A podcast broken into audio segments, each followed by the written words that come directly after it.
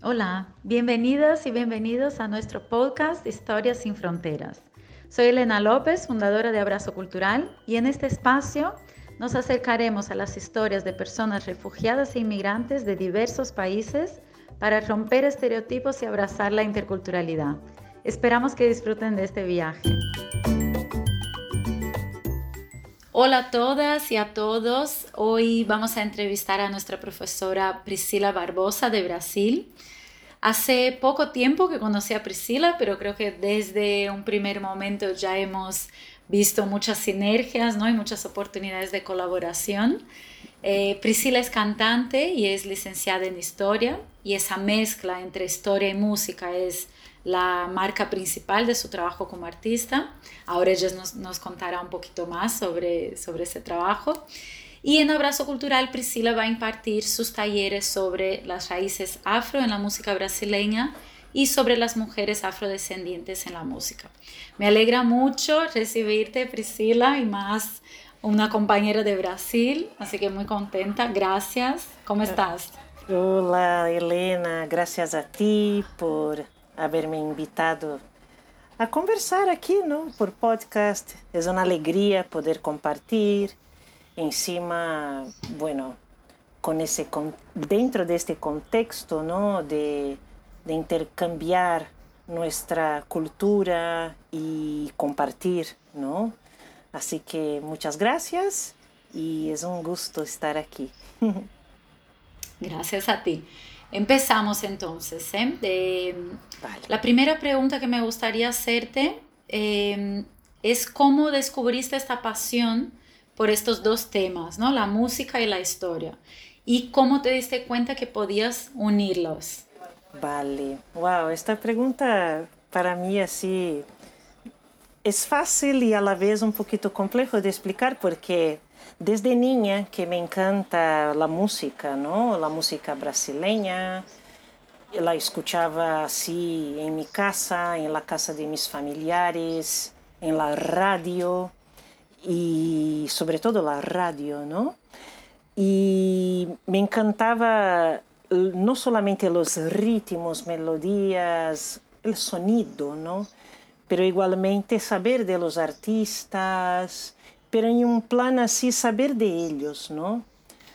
E isso sempre me ha fascinado. Luego uh, cantei muitos anos em coro em Brasil e en este, en este coro que cantei, especificamente o madrigal Ars Viva, o condutor era um nome assim, é um nome, não, muito no solamente inteligentes, fascinantes. Se llama Roberto Martins y tiene así esta, este aprecio ¿no? por contar la historia de la música y introducirla ahí en su contexto histórico específico. Y todo eso siempre ha estado muy presente en mi formación como persona. Luego, cuando he estudiado historia, pues ha sido, como sabes, una, una pieza del puzzle que, oh, está aquí, ¿no? Está todo aquí. Y, y siempre he mezclado, ¿no? He juntado estas piezas y siempre han, han estado muy presentes para mí, ¿no? Esta cosa de, de las biografías, del contexto histórico de un artista, de un grupo, ¿no? de un colectivo, en este caso pensando ya en los países y sus culturas, y comprender eso dentro del tiempo, porque claro, como mi formación es en historia, siempre estamos ahí, ¿no? A buscar comprender las cosas en el tiempo, porque si no, no conseguimos comprender determinadas dinámicas y estas dinámicas para ser debidamente comprendida hay que fijarse en el periodo histórico en la cual ella se ha desarrollado, ¿no? No sé si me estoy aquí ya viajando en mis no, pasiones. Me encanta, sí. me encanta, me encanta. Qué bien, pero es por ahí, ¿sabes, Elena? Está, para mí juntar la música y la historia es algo natural, ¿no? Porque siempre ha estado muy presente para mí, ¿no? La música, las historias, no solamente la historia um, de los colectivos, pero la historia personal, ¿no? Uh, las memorias, los recuerdos y también, claro, la literatura, ¿no? Que es una manera también, ¿no? De, de contar historias historias ficcionais o no, están ahí siempre muy presentes, sea en la música, sea en la vida, cada día estamos ahí, ¿no? En este mar de historias y así veo la vida. Creo que es un poco por ahí. Qué guay. Y cuéntanos un poco de los talleres que creaste, ¿no? Que me contaste cuando nos conocimos, el taller sobre bossa nova, las raíces afro en la música, las mujeres afrodescendientes. Cuéntanos un poco de dónde vino la idea y de, y de qué van ¿no? estos talleres que enseñas ahí. Vale, perfecto, perfecto. Bueno, eh, yo, claro, aquí, viviendo en España, uh, me he acercado de gente de distintas partes de este país. Y claro, aquí en Barcelona, pues tiene este ambiente multicultural, por así decir, ¿no? Uh, que está ahí pulsando. La ciudad es como que no atrae esta diversidad por algún motivo, ¿no? Interesante eso. Y bueno, desde el primer momento empecé a conocer uh, la gente de aquí. ¿no? Me he conectado muy fácilmente a los catalanes y a italianos, argentinos, bueno, gente de todas partes, brasileños y tal. Y, y la gente aquí que, que trabaja con la música, pues en general canta bossa nova, ¿no? porque la bossa nova es como una tarjeta así de visita de la música brasileña, hablando en general, ¿vale? Y, y, mucha gente tiene esta conexión con la música brasileña desde ahí, ¿no? Desde la bossa nova. Y luego, claro, hay gente que conoce muchísimo más. Pero la gran mayoría, cuando habla de Brasil, habla de bossa nova. De la música brasileña, habla de la bossa nova. Y a mí me encanta cantar bossa nova y bueno, pero la música brasileña es muchísimo más que la bossa nova y eso siempre ha estado muy presente. Y el año pasado me han invitado a impartir unos talleres en un curso universitario para gente ahí, la Universidad de la Experiencia. Y claro, ¿no? eso ya estaba muy presente. Ah, pues voy a hablar de la música brasileña, del contexto histórico. Y me ha venido eso, ¿no? de ir más allá de la bossa nova. Y ya estaba presente eso. Luego empezó a venir muchas otras ideas, como que hablar de música, pues la producción musical anterior a la bossa nova para comprender pues la producción de la bossa nova. Y entonces, wow, ¿cómo hablaría de eso? Ah, pues voy a hablar del contexto político, económico, cultural, que en los años 50 era fenomenal, mucha cosa pasando en Brasil y tengo casi certeza que la gente pues no sabe de eso, ¿no? yo ya ahí viajando en mis ideas, historias, y empecé ¿no? a, a dibujar. Este taller, el primero, Elena, es uh, la música entre dictaduras, porque sería claro, ¿no? La música que ha sido producida después de la era Vargas y entre, eh, entre la era Vargas y la dictadura militar, pues en este periodo donde ha sido gestado también la bossa nova, ¿no? Y, y entonces este ha sido el primer taller y wow, yo cuando impartí esta clase, la gente se quedó muy así impresionada, contenta y me han hecho muchas preguntas. Y el segundo taller era el taller de las raíces, ¿no? la, la, la raíz afro en la música brasileña. Yo, claro que, que podemos decir que hay otras raíces también. Hay la indoeuropea, claro, y hay la indígena, ¿no? la de los de, de, los povos originarios de, de, de, los indígenas, o sea. Y, pero yo he escogido la raíz afro, ¿no? Y también ha sido así bastante interesante montar esta charla para un festival de música uh, black, de black music, aquí en Barcelona. Y claro, eso para mí se quedó así muy evidente que, que ya no se trataba más de, de charlas o talleres, ¿no? Había algo más. Y entonces, claro, notaba que toda mi trayectoria ¿no? estaba ahí presente en estos talleres también, de mi gusto musical, lo que estéticamente me atrae en la música brasileña, eh, los artistas, y no solamente los artistas, los antropólogos, musicólogos, historiadores, críticos de música brasileños, como ellos articulan la producción musical y, y toda la trayectoria de estos artistas. Y la cuestión política, económica, social. Entonces, claro, eso para mí, ¡wow!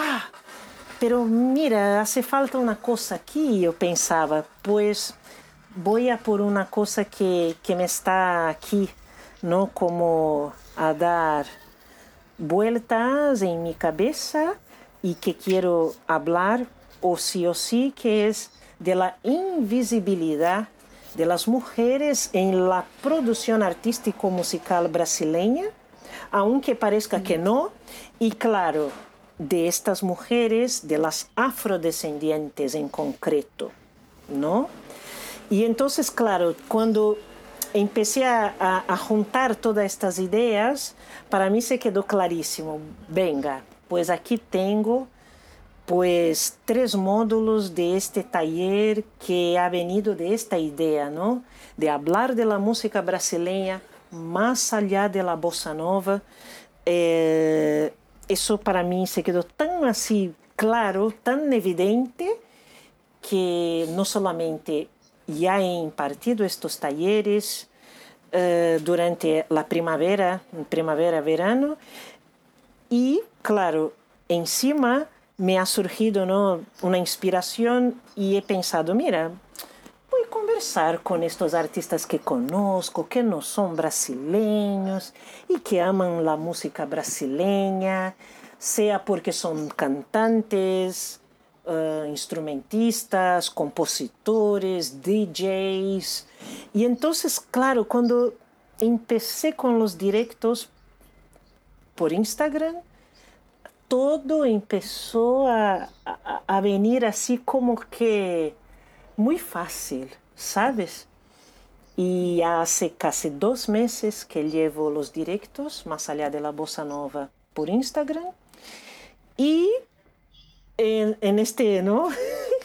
Todo pasando a la vez, ¿no? Talleres, eh, los directos por Instagram y la radio, ¿no? Del pueblo que, que actualmente vivo, cerquita de Barcelona, pues ha dicho sí para un proyecto que es el más allá de la bossa nova. Entonces, a partir de la próxima semana, también uh, el más allá de la bossa nova estará ahí por la radio, ¿no? Así que yo veo que esta, esta conexión que hay, ¿no? Con la música brasileña, de la gente de aquí y de otras partes del mundo con la música brasileña, ella es tan potente que, que las puertas pues están ahí a abrirse, ¿no? para conversar de música brasileña, para escuchar una música brasileña que no es la bossa nova, para acoger, porque mi intención en los directos por Instagram es más escuchar las historias ¿no? de estos artistas que, que tienen, que sienten esta conexión con la música brasileña y que no son brasileños, que, bueno, algunos nunca han estado en Brasil, Elena, pero hablan de la música brasileña de una manera que yo, ostras, qué bonito, ¿sabes? Me impresiona eso. Y, y claro, como ya ves, yo empiezo a hablar de eso, ya me viene así una inspiración y, y esta pasión que tengo por la música brasileña, pues ya, ¿no? se vuelve ahí bastante presente. Se nota. No, me encanta y lo transmites, ¿no? Se nota eh, tu pasión. Y después vamos a compartir enlaces de eso, de tu perfil de Instagram y si tienes después, al momento en que vayamos a publicar esa entrevista, el enlace de la radio, también sería genial poder compartir y que las personas te acompañen y sigan el programa y sigan tus directos. Gracias. Eh, mi próxima pregunta ya hablaste un poquito en realidad, ¿no? Es cómo está siendo esa experiencia de hablar de, de estos temas de, de, la cultura brasileña, ¿no? De nuestra cultura aquí en Barcelona, ¿no? ¿Cómo sientes la acogida de las personas con estos temas y cómo te sientes tú al poder llevar ¿no? estos mensajes, estos temas a gente de todo el mundo? Wow, Elena, pues para mí eso es la parte así que es la, es la joya, ¿no? Es la, es la joya mismo de, de estar ahí, ¿no? Así a, a exponer mis ideas, ¿no? Mi manera de ver eh, la música brasileña, porque hay otras, ¿no? Claro, yo cuando comparto la música, sea como cantante, sea como una persona que está ahí a compartir los saberes, ¿no? Y, y, lo digo compartir porque sé que los saberes son construidos, no, no hay una verdad. Entonces, claro, cuando escucho los cantantes de aquí, los músicos, ya sean los catalanes, sean los argentinos, ya he, eh, ya he hablado con catalanes, argentina, una, una italiana. Ayer volví a hablar con un catalán y, por ejemplo, los próximos eh, entrevistados serán de otras partes del mundo, de Francia, vuelvo a Argentina, luego voy a hablar con un chico que es de Suiza. Todos ellos, Elena, trabajan con, o como productores musicales o como músicos, uh, a veces son cantantes que no cantan directamente la música brasileña, pero sienten ¿no? la influencia de la música brasileña en sus composiciones, en su manera de cantar. A veces cantan música en portugués, ¿sabes? Y, y a mí me parece que el rol que, que, que más me gusta es lo de del acoger, del acogimiento de, esta, de estos artistas, de esta gente que que siente ¿no? esta, esta pasión igualmente por la música brasileña, pero desde un otro lugar. No, imagínate que, como te he dicho, ¿no? así como tengo músicos que ya conocen Brasil, hay unos que no. Y igualmente hay músicos que, que cantan la música brasileña y hay músicos que están ahí a escribir su propia música, pero con esta influencia, ¿no? Entonces, ostras, yo quiero comprender eso, ¿sabes? Yo quiero uh, abrirme para no solamente acoger esta producción musical que no es brasileña, pero tiene una raíz ahí muy conectada con la música brasileña, desde este lugar mismo de, de aceptación, ¿no? Y a veces sí que, que surge cuestiones, ¿no? A veces la gente habla de, de algunos conceptos que yo no estoy de acuerdo, ¿vale? Y creo que muchas veces sin un conocimiento más profundo, quizás un conocimiento más crítico, pero no estoy aquí para juzgar a nadie. Y sí comprender de verdad, ¿no? E, e, es, es eso que, que más me atrae y me fascina en abrir espacio para la escucha de estos artistas, ¿no? Y relacionado un poco a eso, ¿no? A escuchar esos diferentes puntos de vista, eh, obviamente enfocado al tema de la música, ¿no? Pero yendo un poco más allá y hablando de la vida en general, para ti, ¿cuál dirías que es la importancia o el valor de, de la interculturalidad? Tú también como persona migrante que vive en otro país, ¿cómo sientes la, importancia de la interculturalidad? Bueno, yo veo como esencial, ¿no? Um, creo que los intercambios culturales uh, están ahí, siempre han pasado, pero creo que hoy en día tenemos las herramientas en nuestras manos para no más repetir patrones uh, coloniales ¿no? de invasión, de utilización de determinados conocimientos, de determinada producción cultural, sin dar los debidos uh, créditos, por así decir. ¿no?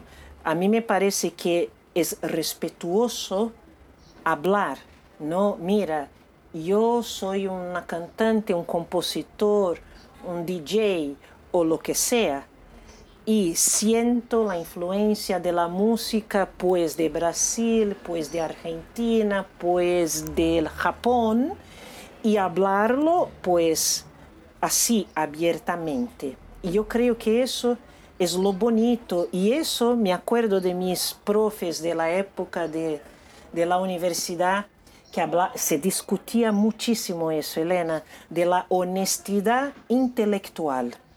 ¿no? Eso es lo que creo que busco cuando estoy a escuchar una persona que no es brasileña hablando de la música brasileña. A veces siento eso bastante presente, a veces no. A veces no. Pero como te he dicho, estoy como así en un lugar, ¿no? De escucha para luego entrar ahí en una especie de etnografía, ¿no? Musical, uh, porque eso sí, ya entro más en mi parte, ¿no? Eh, de formación historiadora, ¿no? Y formación histórica, me interesa comprender estas dinámicas culturales, pero desde este lugar de la etnografía, ¿no? Que es así, que no es la etnografía es una herramienta de la antropología, que no es más historia. Mira, eh, estoy aquí hablando siempre de estos puntos de, de conexión, ¿no?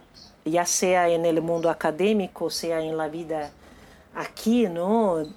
Cada día, sea en la transmisión de un conocimiento artístico, en este caso la música. Uh, lo que más me interesa es comprender entonces estas dinámicas y notar cuál es el punto de, de cambio o no de esta mentalidad, ahí ya utilizando un concepto de la historia, ¿no?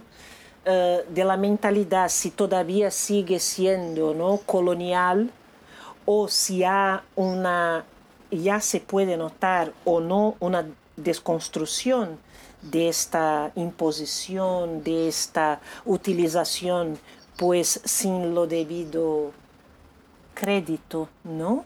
Sin la debida uh, pues honestidad intelectual para utilizar esta, esta manera de definir, ¿no?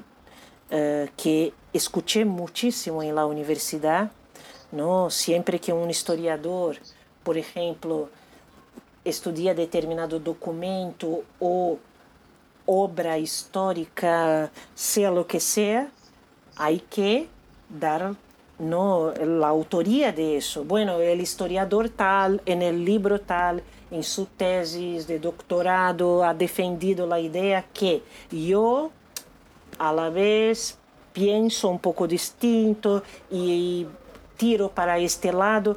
Yo creo que eso es muchísimo más bonito, ¿sabes, Helena?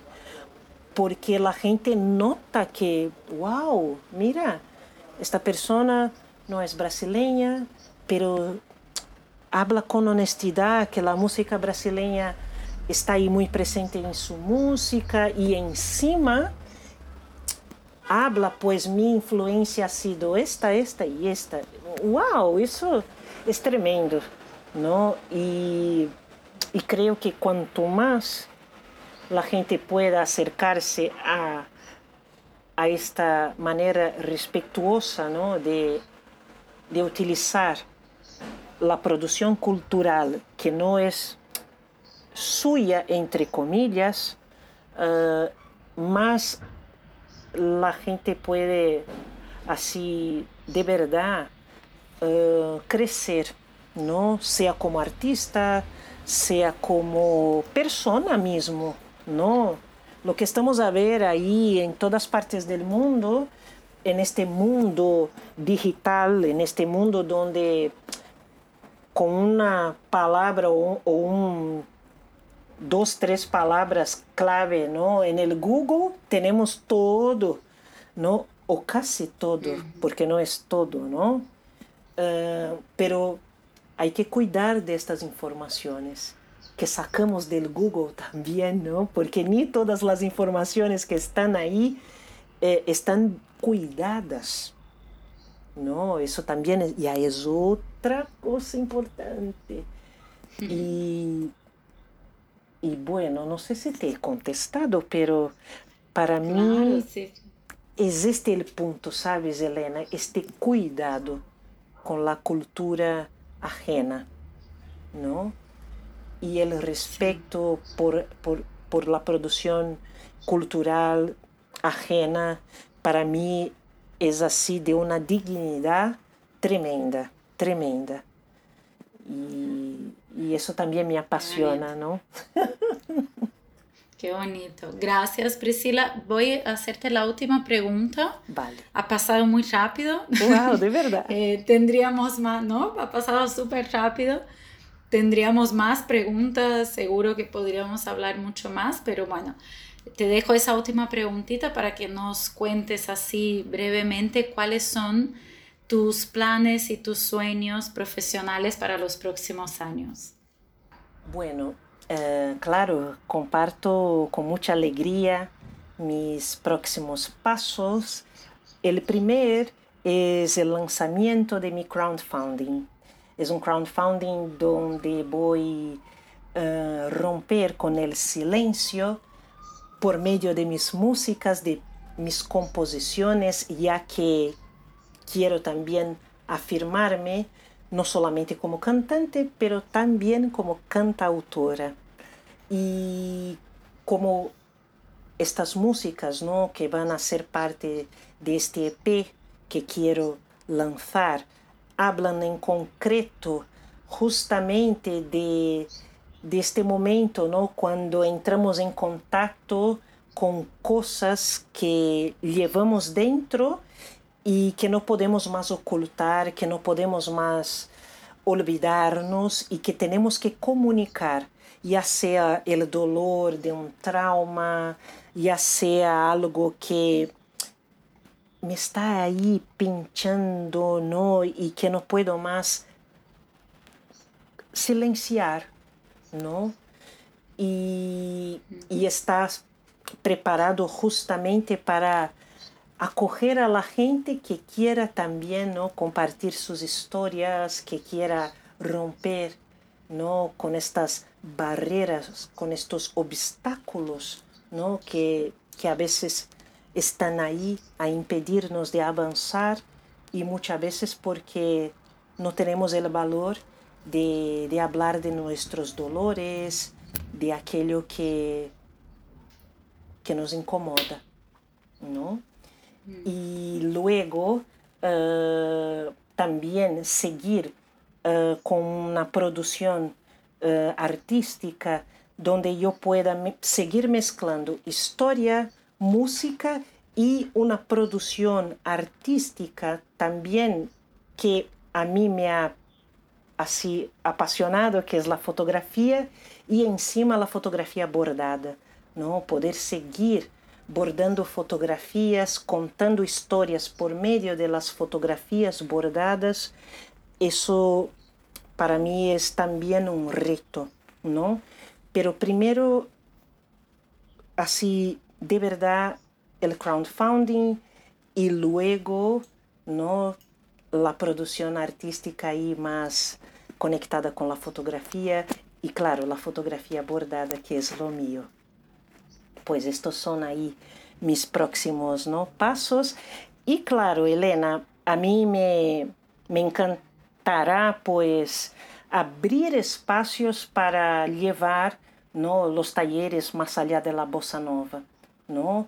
Uh, no solamente uh, los talleres en línea, o sea, aquí donde comparto ¿no? por Instagram las charlas, los directos o en la radio ¿no? con, con el programa, pero los talleres mismo con la gente y a ir a escuchar música, ver documentales que hablan de música brasileña y interactuar con la gente, ¿no? Eso es lo que ahora mismo tengo ganas de hacer igualmente. Así que ya ves, es bastante cosa. Sí, me encanta. Espero que, que, en Abrazo Cultural podamos ¿no? hacer parte o por lo menos colaborar con la difusión, con que tu mensaje ¿no? llegue a más personas eh, a través de Abrazo Cultural también. Gracias por compartir eh, tu historia, tus pasiones.